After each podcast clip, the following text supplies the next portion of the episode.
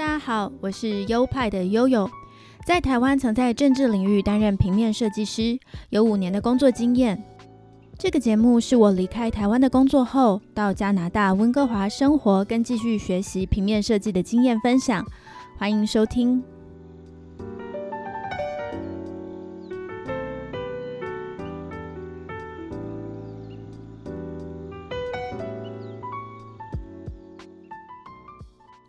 大家好，欢迎来到优派 Podcast EP 五十三。大家这一周过得还好吗？其实我这两周过得非常忙碌，最主要是因为最近有几个重要的场合，我必须去买正式的衣服。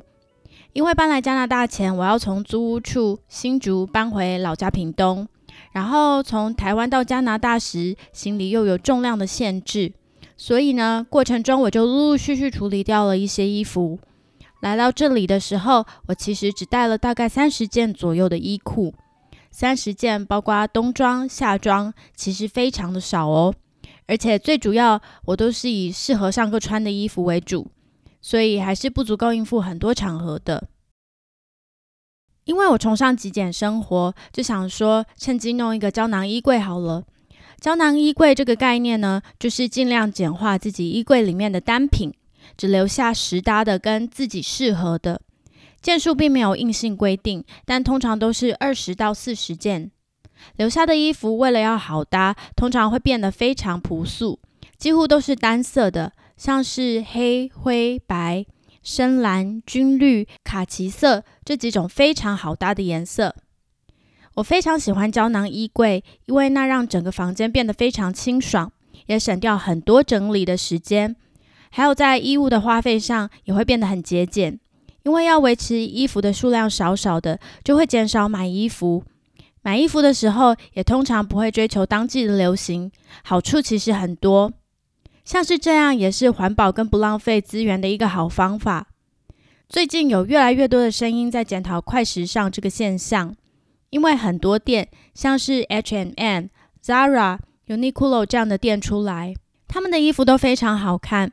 平价，新货又上的很快，消费者看到就会一直想买，买了太多不必要的衣服，对资源是非常大的浪费。举个例来说，看到《远见》杂志上有一个数据说啊，要制作一件纯棉的 T 恤，从种植棉花、织布、染布到生产完成，耗掉的水可以让一个人喝上三年哦。除了资源浪费，织品业的工厂也是造成污染的重大元凶。我有看过关于 Fashion West 时尚废弃物的纪录片，知道呢有很多大牌子都设厂在开发中国家，像是印尼啊，造成当地河流的严重污染，那附近的居民就会因此生病跟生出畸形的小孩，所以我知道这个议题是相当严重，但目前觉得好像没有特别受到重视，所以我自己能做的呢，就是非必要的话就不要买衣服，那要买衣服的话。也会优先考虑二手衣。亚洲人可能普遍对二手衣还是有心理障碍，但是西方的人就比较能接受。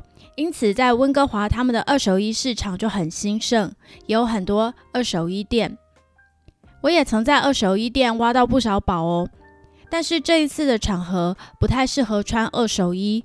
呃，我有想过租衣。在台湾，如果要参加像是婚宴这样的场合，我通常会使用租衣 App，费用大概是一件两百元到七百元台币都有。衣服的质感很好，也有不少好看的可以选择。虽然不能试穿，但是我通常穿起来版型都是没有问题的。它送货很迅速，今天下定，隔天就会送到。送来的衣服都会包得好好的，洗得香香的，穿完就直接放在他们供应的袋子里，去超商寄回就好，也不用付邮资，也不用洗，非常方便。但是在温哥华，我目前没有找到适合租衣的店家，因此我就踏上了买衣服的旅程。整个旅程比我想象中的困难很多，因为我是华人体型，又是华人中偏瘦小的型。又有特定的款式需求，所以跑遍了许多 shopping mall，一家一家店试穿，居然找不到一件适合的，很夸张。很多品牌的最小尺寸只到二号，实际上我都要穿到零号或 XS，有的我已经穿到零号或是 XS，还是显得过大，或是像是有些洋装下半身合身，上半身的领口过宽，或是肩膀过宽等，真的体型还是有根据种族有很大的差异。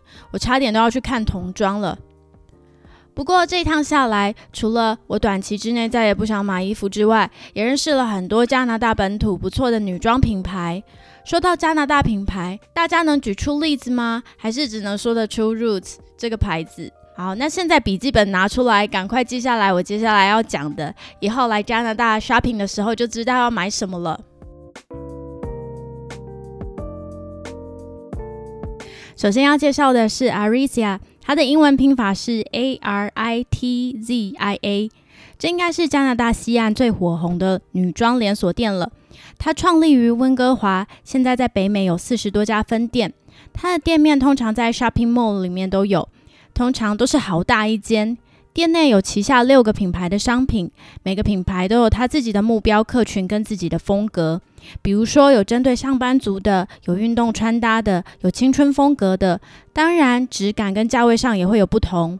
加拿大的衣服好像也不特别算贵，通常我会用加币一百元作为大致的分水岭。加币一百元大概是台币两千元左右。一百元以上的衣服比较适合小资上班族群，质感跟设计感都比较好。那在这个价位以下，比较像是学生穿的，质感就会比较良莠不齐。当然也是有例外的啦，也有在这个价位以下，但是质感很好的。我只是以我的感觉来说。那以这里的人的薪水来看呢，服饰并不算是太负担的物价。Aritzia 的店面装潢都很开阔、活泼、年轻，也很潮。店员也都是走很有元气的风格。有时候我会觉得太有压力了。我是那种逛街非常不希望店员靠近我的类型。但他好多分店的店员都会做一件事，就是当我挑几件衣服要试穿，拿在手上的时候，店员会来主动帮我收走，说要先帮我保管，那我就不用一直拿着，等要进试衣间的时候再去跟他们拿我先前被保管的衣服。我知道这是他们贴心的服务，也是他们对商品的保护。但当我挑的衣服被拿走，我就会觉得心头挂了一件事，通常就会没有心情继续看了。就直接跑去试穿，那试穿不合也不会想要再逛，因为觉得这样的过程很麻烦。所以以一个消费者的角度来说，觉得这件事其实是蛮不必要的。再来要讲 Lululemon，虽然我这次要找正式的衣服，那 Lululemon 它是一个运动品牌的衣服，并不在我的搜寻对象中，但是它在加拿大真的是太有名、太有规模了，一定要提。它是在一九九八年创立于加拿大的品牌，一开始是以瑜伽服饰出发，在材质上他们很着重舒适、吸汗和中和汗味等等功能，因此他们的创始人说他把服饰业当成科技业在做。那除了研究性能，设计的美感也是很重要的，这就是他们的品牌可以越做越好的原因，因为设计真的很重要。那他们的行销方式呢？不同于其他运动的大牌，是由上往下这样做行销，找明星代言啊。他们反而是找在地的瑜伽老师、健身教练，让他们实际免费试穿一年来教课。等人家穿习惯，自然会对于他们的品牌有忠诚度。那他们教授学生的同时呢，也达到了一个宣传的效果。后来才有明星跟一些名人跟着穿，然后也跟着分享。最近几年，大家对健康健身的重视，让他们的销售大涨，生意大好呢。再来要讲我喜欢的牌子，Oak and Ford。Oak 是 O A K，Ford 是 F O R T。这是二零一零年由韩国人在温哥华创立的品牌。因为我很喜欢简约、宽大跟中性的衣服，还有裸色跟大地色系的衣服。那这完全就是 o g a n Ford 的风格。我几年前来到温哥华，就在 mall 里看到这间店，那就被他们衣服的气质所吸引，整个很喜欢，就牢牢的记住，想说之后有机会要来买他们的衣服。那这次也是造访了 o g a n Ford 几次，试穿了几件衣服，我发现他们的版型，即便是最小的尺寸，对我来说都太大了，完全撑不起来，所以我只能欣赏喽，蛮可惜的。那跟 Oak and Ford 相似的还有在加拿大魁北克创立的 Frank and Oak，名字也是很相似。那他们的男装很多，跟我刚刚介绍的品牌们比起来，它又更偏中性，以及更顾及男装的市场。我逛他的衣服都是在网上看的，在温哥华实体店面好像没有这么多，所以我就没有进实体店逛过。另外一个我很喜欢的品牌是在加拿大创立的 Club Monaco，它属于比较高价位、时尚程度也比较高的服装，男女装都有。它的衣服也很简洁，甚至有些女装是很帅气的。要说它是加拿大的品牌，其实也不算精确。因为它在一九八五年时设立于加拿大多伦多，却在一九九九年被 Polo Ralph Lauren 集团收购后，就成为美国的品牌了。第六个要介绍的是男女装都有的 Ten Tree，Ten 就是数字的那个 Ten 十，Tree 就是树的那个 Tree。他们标榜每销售一件产品呢，Ten Tree 就会种植十棵树，真的很酷。虽然他们的产品并不是多时尚、多有设计感，样式都非常的基本，但因为品牌有很强的环保永续理念，所以很有特色。有资料显示，他们目前为止已经在马达加斯加及其他沙漠地区种了大概三千多万棵树。消费者购物完就会得到一组号码，然后就可以上官网追踪自己的树。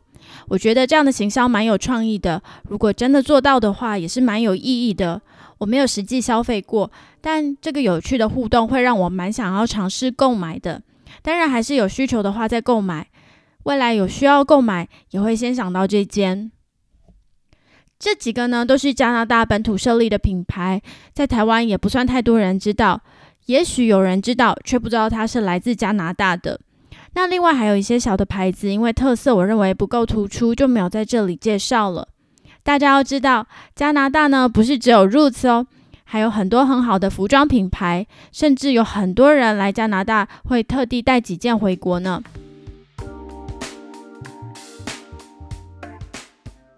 然而，我最终却不是在这几家店找到，翻过大大小小的 shopping mall，结果呢，却是在其他华人最多的 Richmond 这个地方。找到了几间从韩国带货的小店，那这几间小店呢，也是 Leo 带我去，我才知道的。那也幸亏有他知道这些店，我才能找到最终我想要的衣服。所以呢，我就请他来跟大家讲几句话。Leo，你怎么那么厉害，知道那个 Richmond 那边有那几间韩国的衣服服饰店？大家好，又是我啊。首先，因为 Richmond 的话呢，是华人。挺喜欢去的或者居住的城市，所以也就是说，如果中身为一个华人的话，平时有机会的话，也会来到 Richmond 这个城市。那 Richmond 的商场的话呢，最主要其实来来去去都是那么一两个，主要是 Richmond Center 还有 Aberdeen Mall。那为什么会知道？因为的话，之前在那里逛的话呢，是有路过的，所以当悠悠说要看。找适合他衣呃身材的衣服的时候，我就想到，诶，好像在这两个商场是能找到相关的衣服，所以就大胆的去跟他一起来到了这里去找，然后果然在里面的那个款式呢，悠悠都是蛮满意的。就是你觉得那边的韩国的服饰店啊，跟在温哥华本比较本土的。品牌比起来有什么不一样？我觉得那几家我们去过的韩国店服饰店跟温哥华大众的那个服饰店不一样，主要在地理位置的不同。然后呢，呃，还有那个客流量也是不同，因为这几个店算是一个私人独立品牌，所以也就是说去的话，相对客人相对没那么多，所以不会太有太多的那种压迫感，而且他们。都是呃亚洲人，所以能提供呃华语服务，也就是说在购买的过程中会相对的轻松一点。因为有时候可能一些买衣服的过程会有一些小事情，一些小细节，可能跟老外可能跟外国人可能就是呃没有很好的 get 到对方，或者说对方没有 get 好好的 get 到自己想要说的。想表达的点，对我觉得真的是是华人的店员跟是西洋人的店员，好像真的给人的感觉差别是蛮大的吼。嗯，确实。那平常在买衣服的时候，因为你就是买男装嘛，其实不，该不会你其实偷买女装？你因为你都是买男装嘛，所以你有没有什么比较推荐的男装品牌？在温哥华的话，呃，关于买女装那个，确实我是没什么经验的。但是关于男装的话，有什么品牌推荐吗？根据我以前的话，我会去看那个刚才你所提及的那个 Monaco，我觉得是一个不错的选择，因为里面的衣服都是比较成熟啊，比较简约啊。然后还有一个叫做 Plenty 的一个店，然后那个店的话呢是比较时尚一点的，所以蛮多年轻人去会去看那个店。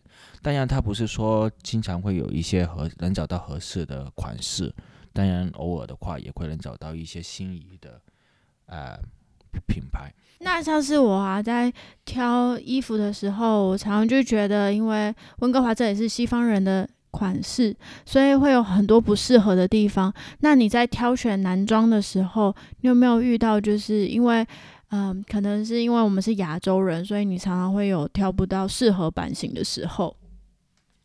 根据我过往的经验，其实这样的情况也是少之又少。因为我穿的那个 size 的话，我一般会选择小或者中。那在这边的话，不管是亚洲人的品牌，或者说老外外国人的品牌，我觉得都是能找到适应的那个服装大小。所以在这方面，其实我是没有说碰到太多的那个压力，或者说遇到很多挫折的时候。真假？你的裤管都不需要改吗？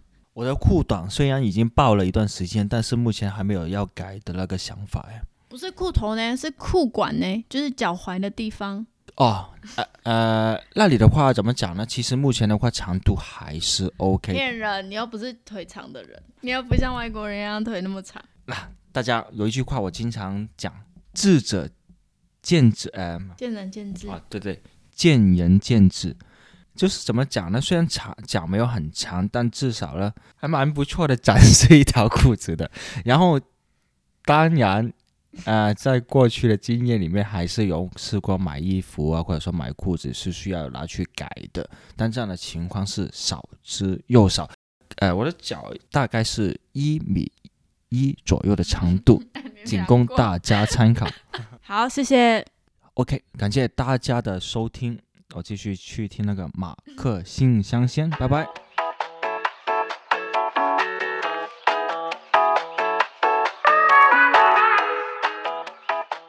好的，这就是本集全部的内容啦。感谢利友的支援，也感谢大家收听到这边。希望你们都会喜欢，喜欢的话欢迎分享给你的亲朋好友们。本节目也欢迎赞助，赞助的链接就在每集的节目说明里面。节目还有官方的 IG 账号是优派底线 Studio，Y O P I E 底线 S T U D I O。节目的最新资讯都会在那里公布哦。好的，大家保重，我们下一周同一时间在这个地方相会喽，拜拜，拜拜。